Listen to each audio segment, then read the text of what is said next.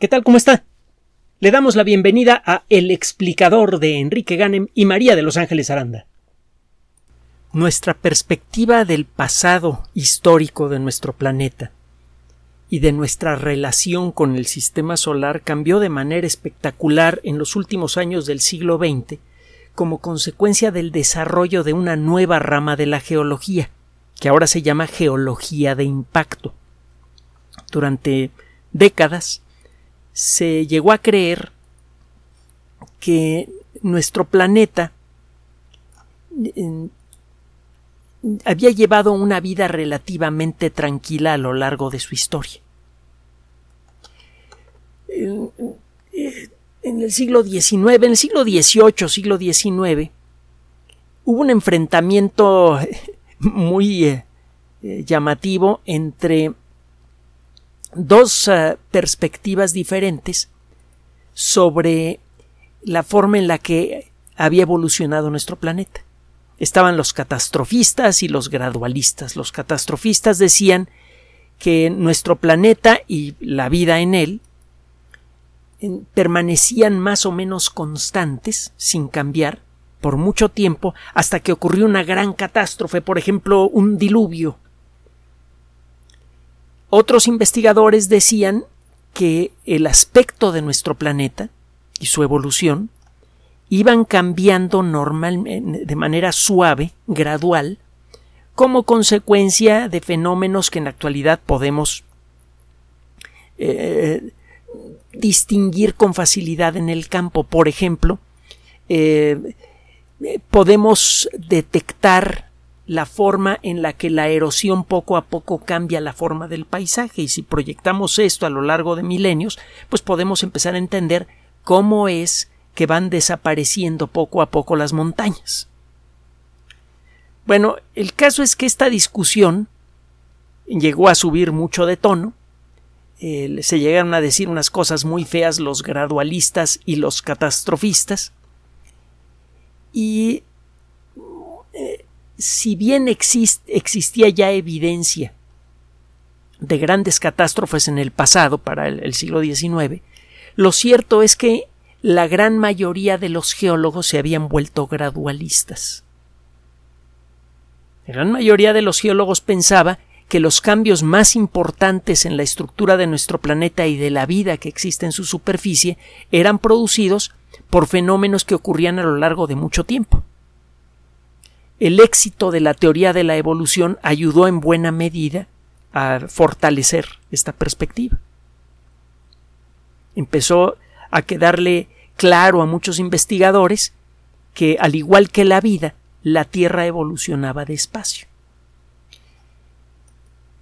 En eh, la última parte del siglo XX se empezó a acumular evidencia de grandes impactos de meteoritos en la superficie de la Tierra. Ya se reconocían estas evidencias en la superficie de la Luna, pues todo el mundo puede ver los cráteres hasta con un telescopio de juguete. Y eh, bueno, las primeras imágenes provenientes de Mercurio generadas por sondas automáticas, las primeras imágenes de la superficie de Marte, etcétera, revelaban la presencia de estos grandes cráteres de impacto. Y bueno, este Em, empezó a quedarle claro a muchas personas que sí efectivamente todos los objetos del sistema solar habían recibido golpes extraterrestres enormes, pero se pensaba que eso era algo del pasado, que en la actualidad ya no ocurría, o cuando menos que ocurrió nada más en los primeros pocos millones de años de historia del sistema solar, pero que en casi toda la historia de nuestro planeta los meteoritos no habían jugado un papel importante ni en la evolución del planeta ni en la evolución de la vida.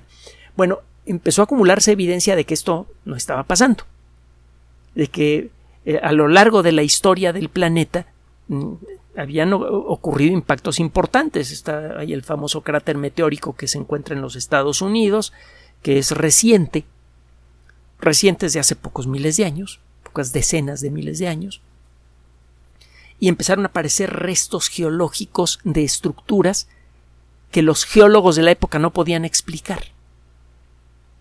Algunas de esas estructuras se parecían mucho a las que fueron encontradas en los lugares en donde se hicieron las primeras pruebas nucleares, en donde ocurren explosiones ultraviolentas. Entonces, eh, todo esto poco a poco empezó a cambiar la perspectiva, cuando menos de algunos científicos. El catastrofismo empezó a, a regresar, pero de una manera modificada. De entonces para acá, la evidencia se ha acumulado en forma espectacular. Se acordará usted de, cómo un equipo científico hecho por padre e hijo, un padre ganador del premio Nobel, eh, y, y, su hijo, Luis y Walter Álvarez, descubren evidencia que ahora es indiscutible del impacto de un gran objeto celeste, probablemente del tamaño de una montaña grande, quizá del tamaño del monte Everest, a una velocidad fabulosa contra la superficie de la Tierra. Ese impacto debió liberar una cantidad de energía muchos miles de veces mayor que la que puede producir la detonación de todas las armas nucleares que han sido construidas o diseñadas jamás.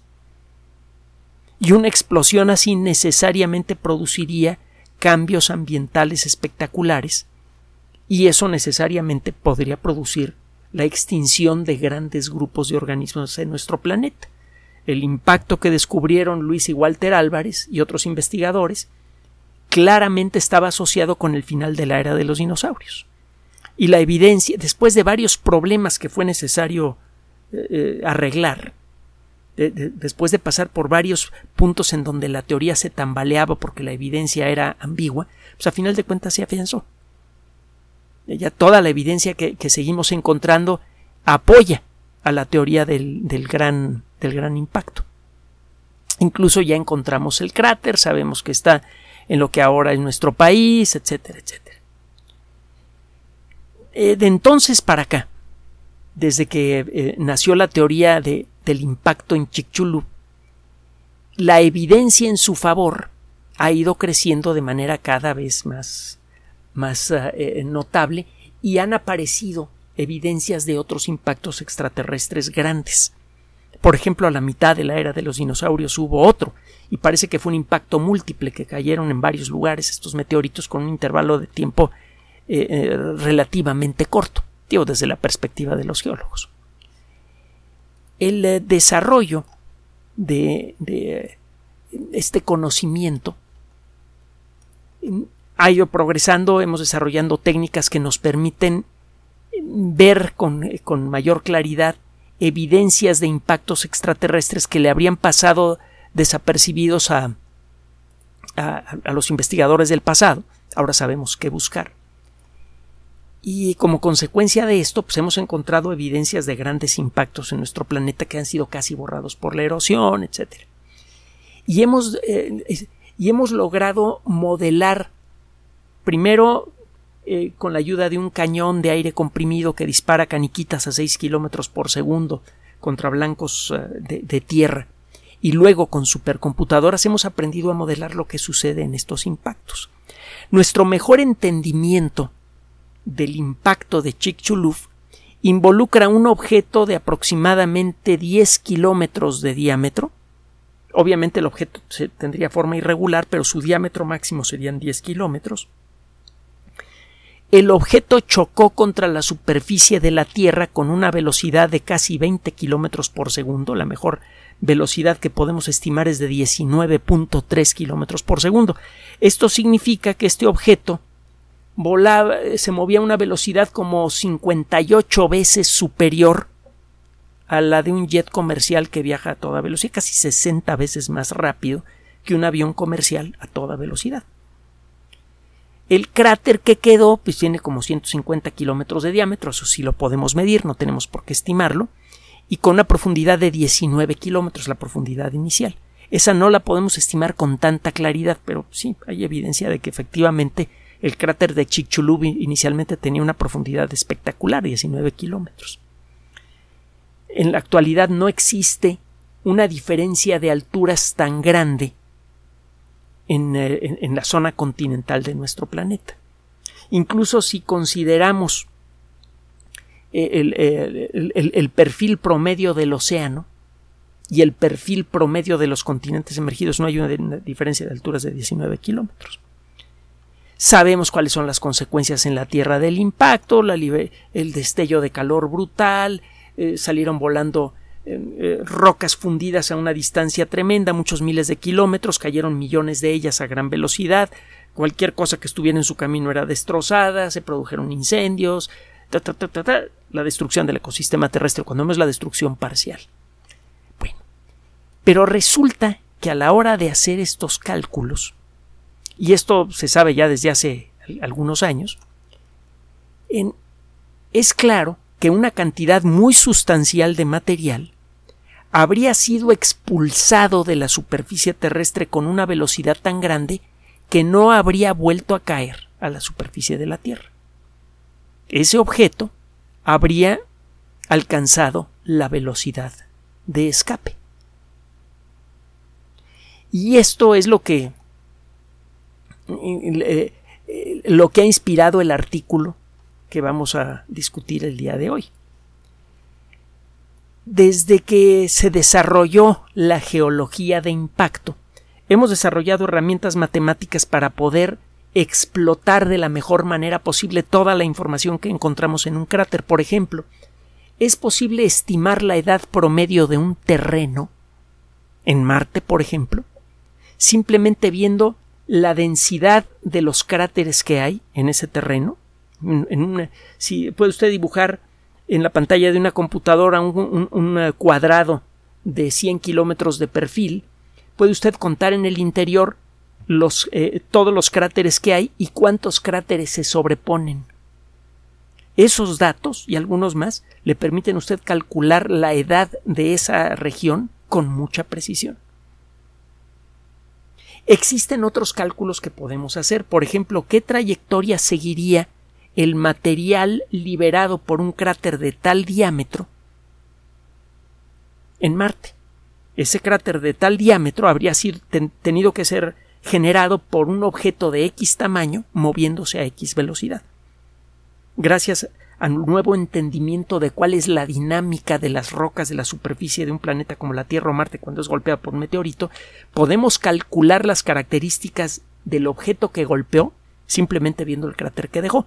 Bueno, y haciendo algunos estudios geológicos en la zona, que se pueden hacer, por cierto, desde el espacio. Entonces, si usted ve un cráter grandotote en Marte, usted puede echar cálculos y puede decir, mira, este impacto debió aventar tantos millones de toneladas de material fuera del campo gravitatorio de Marte, y ese material habría entrado en órbita solar con esta trayectoria. Y eso significa que a lo largo de los 300, 500, 100 mil millones de años o lo que haya pasado desde, ese impacto hasta ahora, en la Tierra debieron caer tantas toneladas de rocas que originalmente venían de Marte. Estos cálculos empezaron a hacerse en el siglo pasado y efectivamente al cabo de poco tiempo al estudiar muy de cerca algunos tipos de meteoritos que se veían un tanto raros, se conocen millones de meteoritos y todos los años caen un montón, pero de la mayoría tienen las mismas características físicas y geológicas, pero hay unos como que se salen del patrón. Cuando se empezaron a estudiar estos meteoritos que se salen del patrón, se encontró que algunos de ellos claramente tienen la firma química de Marte la proporción de ciertos elementos químicos y más importante aún de ciertos isótopos de ciertos elementos químicos en Marte es muy peculiar y es muy diferente que en la Tierra. Si usted encuentra una roca con esa proporción peculiar de ciertos isótopos de carbono, de oxígeno, etcétera, puede jurar que esa roca viene de Marte. Y hemos encontrado ya muchas desde el siglo pasado. Y lo mismo ha pasado con rocas que vienen de la Luna. De hecho, es mucho más fácil que una cosa grande que le pega a la Luna aviente piedras que caigan en la Tierra. Lo tenemos aquí cerquita. cerquita. Ya ve lo que pasó con el nuevo intento de lanzamiento de, el cohete SLS-1 en Estados Unidos. Ahora fue interrumpido por un huracán. Nos ha costado más de medio siglo tratar de regresar a la Luna, pero bueno, está aquí cerquita. Y hay cálculos que sugieren que deberíamos tener meteoritos de Venus y de Mercurio. Y existen unos meteoritos muy peculiares que se llaman angritas. Tienen características geológicas muy raras, son muy ricos en metales y tienen otras monerías que han hecho que muchos investigadores supongan cada vez con más eh, elementos que las angritas vienen efectivamente de Mercurio. Y es una idea que eh, muchos investigadores ya consideran eh, verificada. Gracias a la sonda espacial Messenger, mensajero, que se quedó en órbita de Mercurio un buen tiempo, hemos podido reconocer algunas características químicas de la superficie de Marte que hemos podido encontrar también en las sangritas. Las sangritas tienen eh, marcas químicas que claramente tienen, eh, tienen eh, la firma de ser de mercurio, perdón. Entonces es posible que cuando un objeto cercano del sistema solar, como otro planeta, que cuando un objeto así sea golpeado por un objeto grande, pues que los pedacitos lleguen a caernos acá. Bueno, esto funciona en dos direcciones, así como viene va. Resulta que en un grupo de investigación que se puso a estudiar las muestras, un grupo de investigación australiano de la Universidad Curtin, del Centro de Ciencia y Tecnología Espacial, se puso a trabajar con muestras de terreno traídas a la Tierra por la sonda espacial china Chang'e 5 en el 2020. Ahorita eh, eh, China eh, y los países del bloque occidental tienen problemas severos, agarrando de los cabellos y diciendo unas cosas muy feas, pero como sucede frecuentemente en el mundo de la cultura, los científicos siguen colaborando. Ojalá y ese ejemplo cunda, porque hay por ahí un estudio que sugiere que si llega a haber una guerra nuclear con lo que hay ahora, eh, podría producir como mínimo 5 mil millones de víctimas. Y las que queden no les gustaría quedarse en este planeta, pero bueno, es otro rollo. El caso es que estos investigadores se pusieron a trabajar con, los, con, eh, granos de polvo provenientes de la Luna y traídos a la Tierra por la sonda espacial china Chang'e 5 encontraron, entre otras cosas, pequeños, eh, pequeños granitos de vidrio natural. Existen muchas rocas que cuando están sometidas a, a condiciones especialmente intensas, de temperatura y de presión, se derriten y se convierten en vidrio. Un ejemplo es precisamente el caso de, ah, de la obsidiana. La obsidiana normalmente le llamaríamos basalto. Y el basalto pues, es la roca, una roca que usted conoce muy bien, la roca que encuentra usted, por ejemplo, en el Pedregal de San Ángel, que encuentra en muchas rocas, en ciertas circunstancias, pueden eh, derretirse y al enfriarse rápidamente quedan eh, eh, transparentosas y con características, bueno, el, el nombre es muy descriptivo, se convierten en vidrios. Estos vidrios volcánicos traen mucha información. Se necesita una cierta temperatura y ciertas circunstancias para que una roca se derrite y luego se enfríe y para convertirse en vidrio. Este enfriamiento tiene que ser rápido, tiene que suceder en ciertas circunstancias. Estos investigadores encontraron varios granitos de vidrio en la Luna de vidrio natural. Esto no tiene nada de raro porque la Luna ha sido golpeada por millones de meteoritos a lo largo de su historia y sigue siendo golpeada en estas fechas. Solo que, a la hora de empezar a estudiar más de cerca estos granos, estos investigadores empezaron a encontrar una evidencia química curiosa. Encontraron que la proporción de ciertos elementos químicos en estos granitos es idéntica a la proporción de esos mismos elementos en granitos de vidrio que han sido encontrados en nuestro planeta y que están directamente relacionados con el impacto de Chicxulub. El impacto de un meteorito en la Tierra lanza grandes cantidades de roca fundida, en el aire esa roca va dando vueltas y se enfría rápidamente, es una de las recetas para que se forme un vidrio a partir de una roca que se enfríe muy rápidamente, y bueno, como va dando vueltas por el aire, la forma que adopta esta gota de vidrio volcánico es muy peculiar. Se le llaman tectitas a estas estructuras. Y las hay por millones en todos lados. Lo que pasa es que viene un impacto, salen volando las tectitas y al poco tiempo eh, la erosión las va cubriendo. No, son fáciles de hallar, pero hay raudales por todos lados. Bueno, resulta que si usted analiza con cuidado una tectita va a encontrar que tiene una composición química muy peculiar, que es el resultado de la mezcla de la composición química peculiar del meteorito que produjo el impacto y del terreno en donde ocurrió el impacto.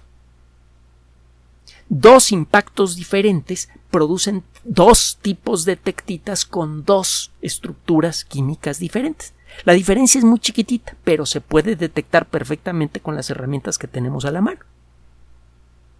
Ya se imagina para dónde va el rollo. Resulta que estos investigadores se pusieron a estudiar más en detalle la proporción de ciertos isótopos de, algunos elementos químicos. Recuerde que en casi todos los átomos de la tabla periódica encuentra usted varios modelos. Hay varios modelos del átomo de oxígeno. El modelo ligero, el oxígeno 16, el modelo intermedio, el oxígeno 17 y el oxígeno 18, que es el modelo pesado. Y estamos hablando de los modelos no radioactivos, porque también existen modelos radioactivos del oxígeno. Están los isótopos estables y los isótopos radioactivos de un elemento químico. El isótopo más común del oxígeno es el oxígeno 16. Casi todos los átomos que mete usted por su nariz a los pulmones son de oxígeno 16. Pero aunque todos se convirtieran en oxígeno 18, usted no se daría cuenta. Químicamente hablando son idénticos, solo que los de oxígeno 18 son un poquito más pesados. Bueno, la proporción de oxígeno ligero y oxígeno pesado que encuentra usted en una tectita puede ser diferente al que encuentra usted en una tectita que venga de un impacto diferente. Es mucho, muy difícil, prácticamente imposible, que dos impactos producidos por dos rocas, aunque sean de la misma composición, pero que pegan en, dos lugares diferentes de la Tierra, es muy difícil que las tectitas que salen volando de estos impactos sean químicamente idénticas y que sean también isotópicamente idénticas. Si usted se encuentra dos tectitas isotópicamente idénticas, con mucho, lo más probable es que ambas vengan de la misma fuente. Para finalizar, tiene usted tectitas que son física y química e isotópicamente idénticas a estos granitos de vidrio encontrados en la Luna. Las tectitas fueron producidas por un impacto en la Tierra. Parece ser que, cuando menos en el sitio donde descendió la Chang'e 5, cayó una cantidad importante de material que fue levantado por el tremendo impacto de Chicxulub. Esto probablemente ocurrió en otros puntos de la Luna. Perdón, muy probablemente ocurrió en otros puntos de la Luna. Si esto es cierto, entonces significa que habría que reanalizar las muestras traídas por el proyecto Apolo, nadie se le había ocurrido buscar una cosa como estas, para ver si en las muestras tomadas en el mar de la tranquilidad por el Apolo 11, en el mar de las lluvias por el Apolo 12, en el cráter Framauro por Apolo 14, en los Apeninos lunares por Apolo 15, etcétera, etcétera, no existen restos de tectitas provenientes del impacto de Chicxulub. Este descubrimiento tiene muchos vericuetos puede ayudar por un lado a entender mejor la dinámica de los grandes impactos que pueden cambiar la geología de un planeta y también el desarrollo de la biología en su superficie. Podrían ayudarnos también a calcular mejor las características geológicas de los objetos que nos han golpeado. Y eso tiene ahora un interés muy práctico porque verá la idea de desviar un asteroide para ponerlo en órbita lunar y minarlo es perfectamente práctica. De hecho, es ridículamente simple hacerlo desde el punto de vista técnico. No es tan ridículamente simple desde el punto de vista económico. y, sobre todo desde el punto de vista mm, eh, temporal. Sería necesario invertir varias décadas para poder desviar un asteroide y ponerlo en órbita lunar, pero lo que hay que hacer para conseguirlo es muy barato. Y una vez que realmente estemos yendo regularmente a la Luna como lo quieren hacer los norteamericanos, tanto del sector público como del sector privado, o como lo quieren hacer los rusos, los chinos, los hindúes y otros países, cuando empecemos a hacer eso que no falta mucho, entonces va a volverse muy práctico el minar asteroides. Vamos a poder extraer un montón de metales que son cruciales para el desarrollo de muchas tecnologías aquí en la Tierra, como el litio, como el cobalto, el mismo hierro, de ambientes en donde no hay ecosistemas que proteger, así que vamos a poder utilizar las técnicas más avanzadas de la minería sin afectar al medio ambiente. Y si esto se hace de la manera correcta, el costo podría ser incluso inferior por tonelada que el del producto extraído aquí en la Tierra, aunque suene raro. Una forma de convencernos de la posibilidad de hacer esto sería tomar muestras de asteroides y analizarlas. Lo hemos hecho pero en cantidades ridículas de uno o dos asteroides, nada más.